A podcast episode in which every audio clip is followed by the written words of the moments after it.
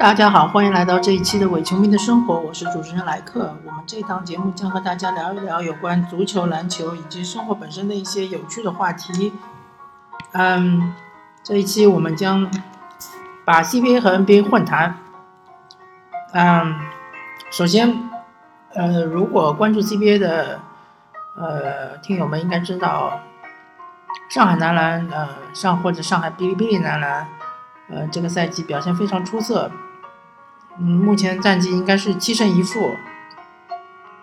然后他们唯一输的一场是客场以一分之差败给了吉林队。嗯，总体来说，上海男篮能获得这样出色的战绩，一方面是由于他们，呃，嗯，多年来习惯的一种非常好的防守的这个，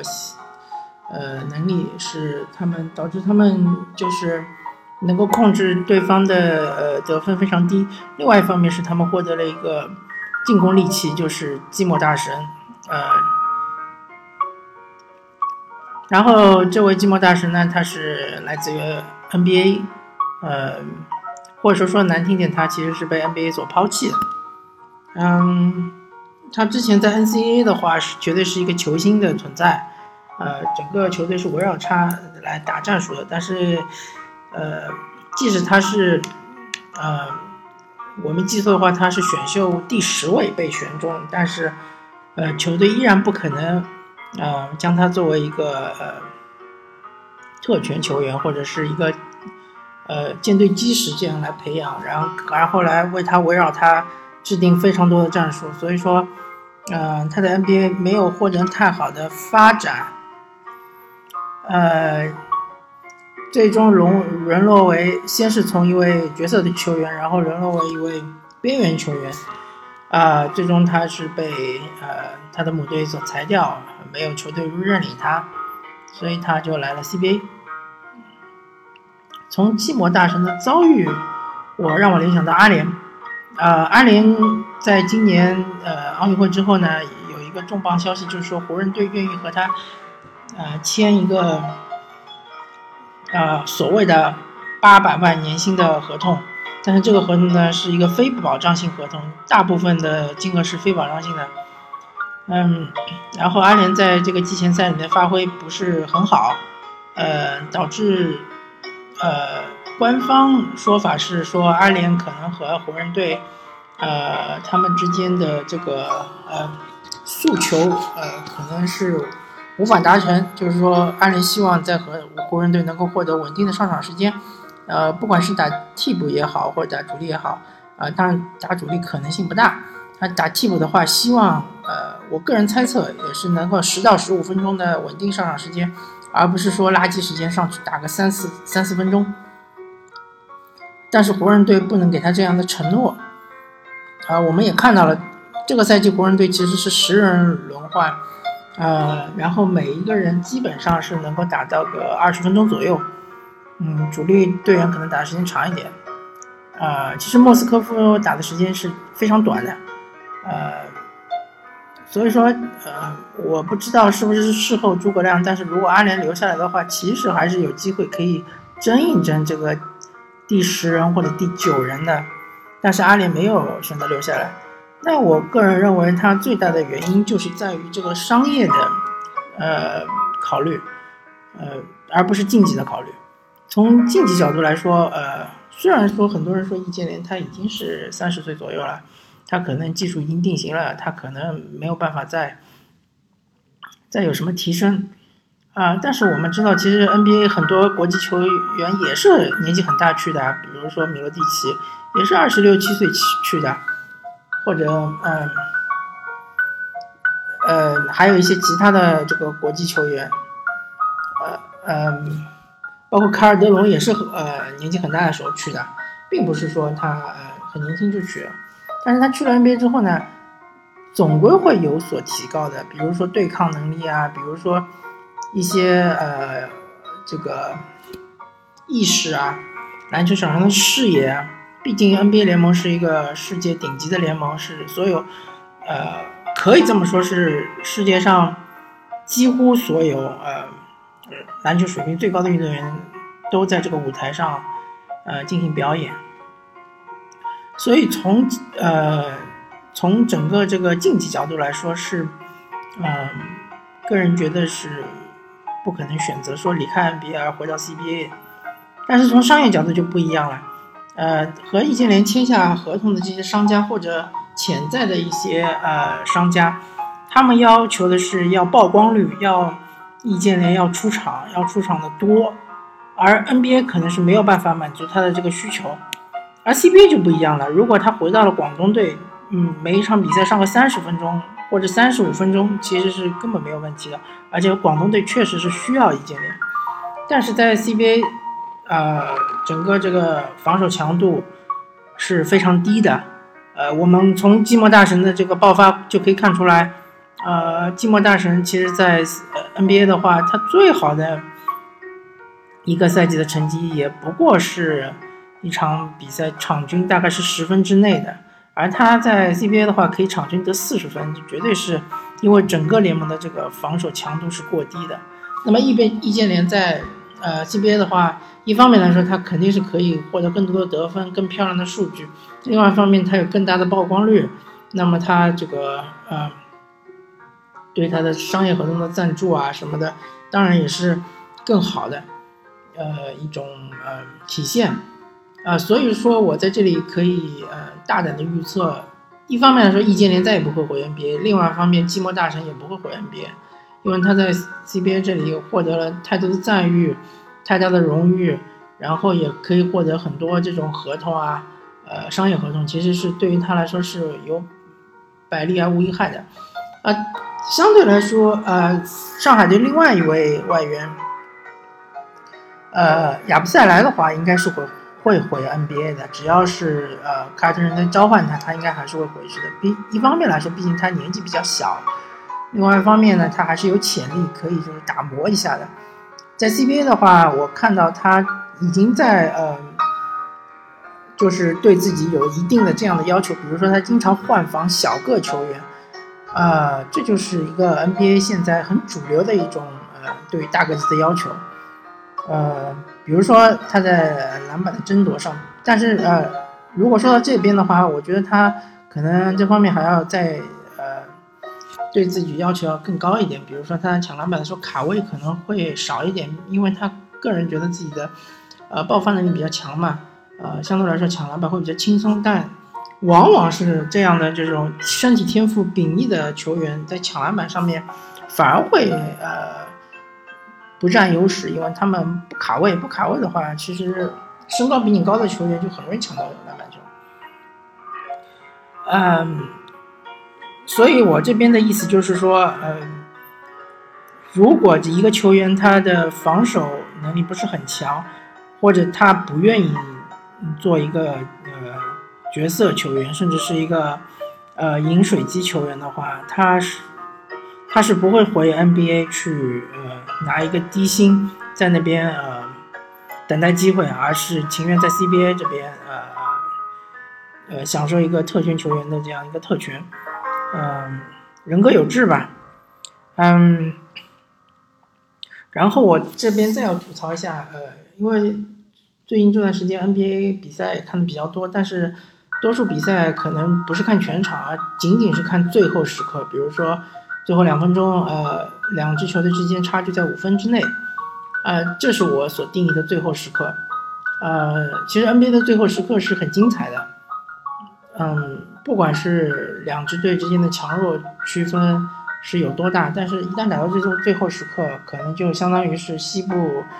以前那种西部牛仔西西部片里面牛仔的决斗，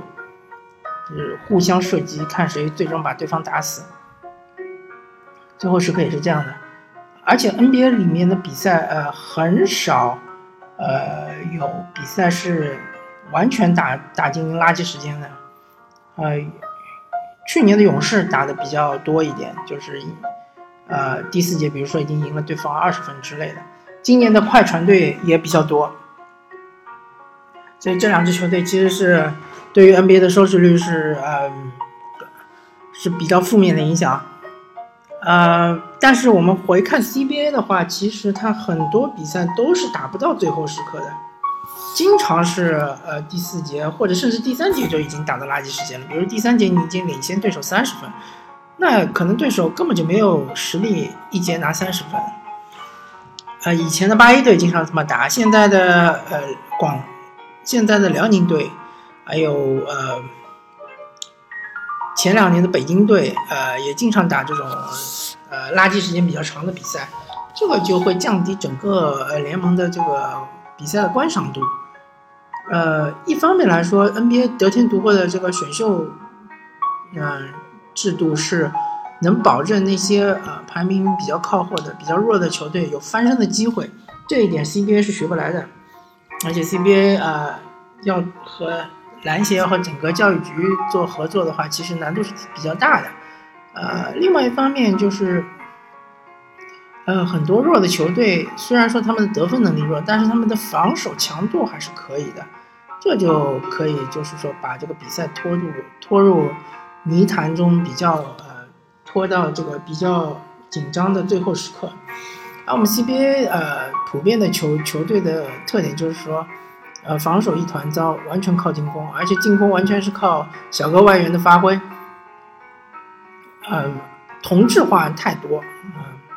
同质化太强，基本上都是一个样子，嗯。那就导致说，如果，呃，一支球队强队的后卫线比弱队后卫线强很多，呃，不单单是小个外援，比如说像辽宁队，他有呃国内两大好手郭艾伦和呃赵继伟，再加上他们的哈德森，那么他们的后防后卫线就是呃他们的这个整个这个控球后卫和得分后卫就非常的强，很容易就把对方打花。嗯，所以这是我们 CBA 的一个问题。还有，我有一个大胆的设想，大胆的一个，呃，你就当当是我的胡思乱想吧。就是说，呃，我们 CBA 其实，呃，一方面来说比赛强度不够高，另外一方面比赛的密度也不够高。像 NBA 里面经常有背靠背的比赛，呃，CBA 完全没有，就是说每一场比赛之间一定会休息两到三天。呃，这对于整个国手的这个呃，或者对于国家队选材的呃，这个是非常不利的。其实很多的这个评论员或者是专家都呼吁，呃，希望 CBA 能够为我整个这个中国男男篮的国家队呃，提供更多的人才，输输送更多的人才，能够嗯，作为一个人才库。其实一方面来说，我是不赞同这种说法、这种观点的，因为联赛就是联赛，联赛是职业化的，是为了赚钱的，是商业化的，而国家队就是国家队，国家队就是为了成绩，呃，集中这些人完全是为了成绩。但是呃，其实我这边有一个两全其美的方法，就是说你既能够提高你的商业化，又能够呃达到国家队的成绩，那就是呃考虑能不能想办法加入呃欧冠联赛。我说的欧冠联赛不是足球的欧冠联赛，是篮球的欧冠联赛。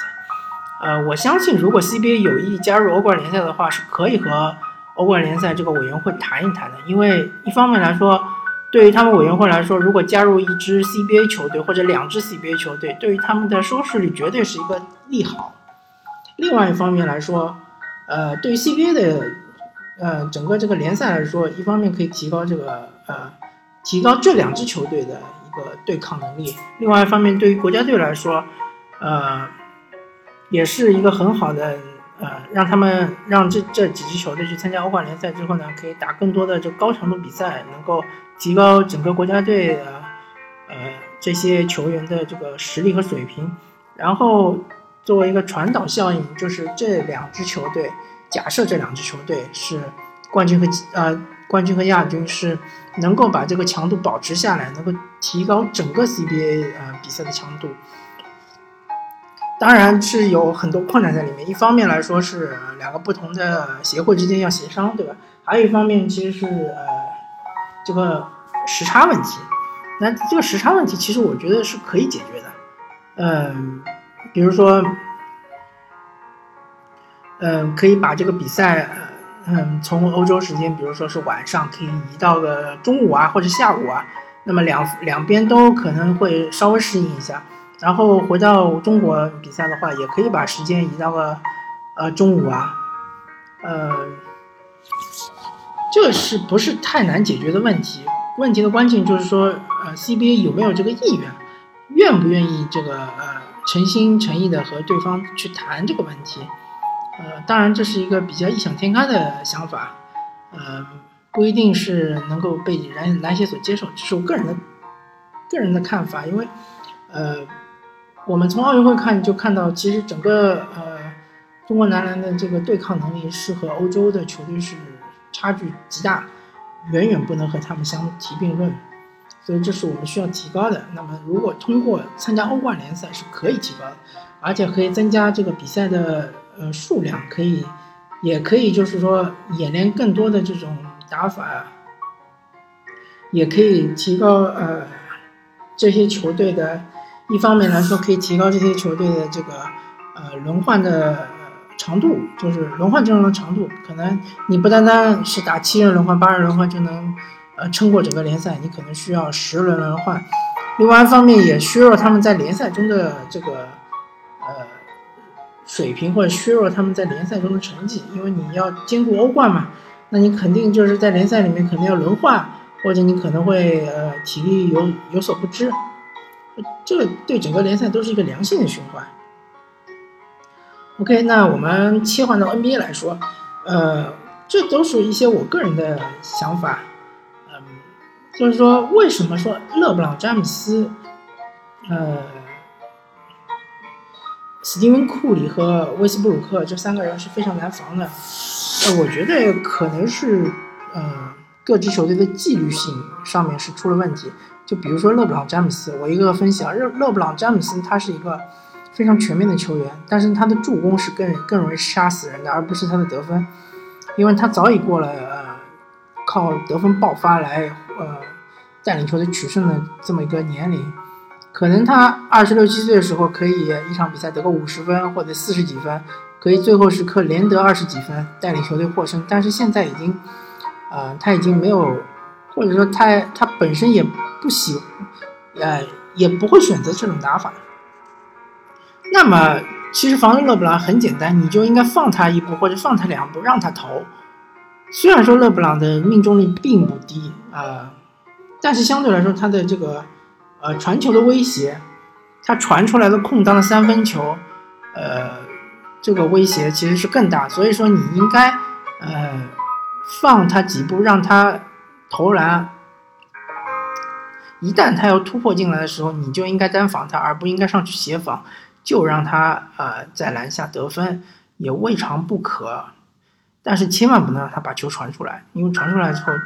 是很容易投，是很容易被被骑士队嗯得三分的。嗯，如果他是无球跑不动的话，你就可以放空这个这个点，因为勒布朗其实不太选择在外线投三分，或者是嗯投中投的，即使传出来，他可能也会。呃，突入内线，反正记住，就是防守勒布朗的时候一定要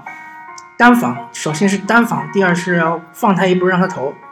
只只要他出手了，其实对于防守人已经是成功了。至于进和不进，呃，无所谓，无关紧要。呃，我估计很多的教练应该会这么向队员布置，但是很多队员其实他的纪律性、防守纪律性是有问题的。一旦勒布朗突入内线三秒区，一定会有中锋上去补防。这个。我觉得是没有必要的，呃，一旦补防了之后，一定会露出空当。那么，比如说传出去给勒夫啊，或者是给凯利欧文啊，呃，或者是给外面的什么弗莱之类的，就会被他们投三分。嗯，OK。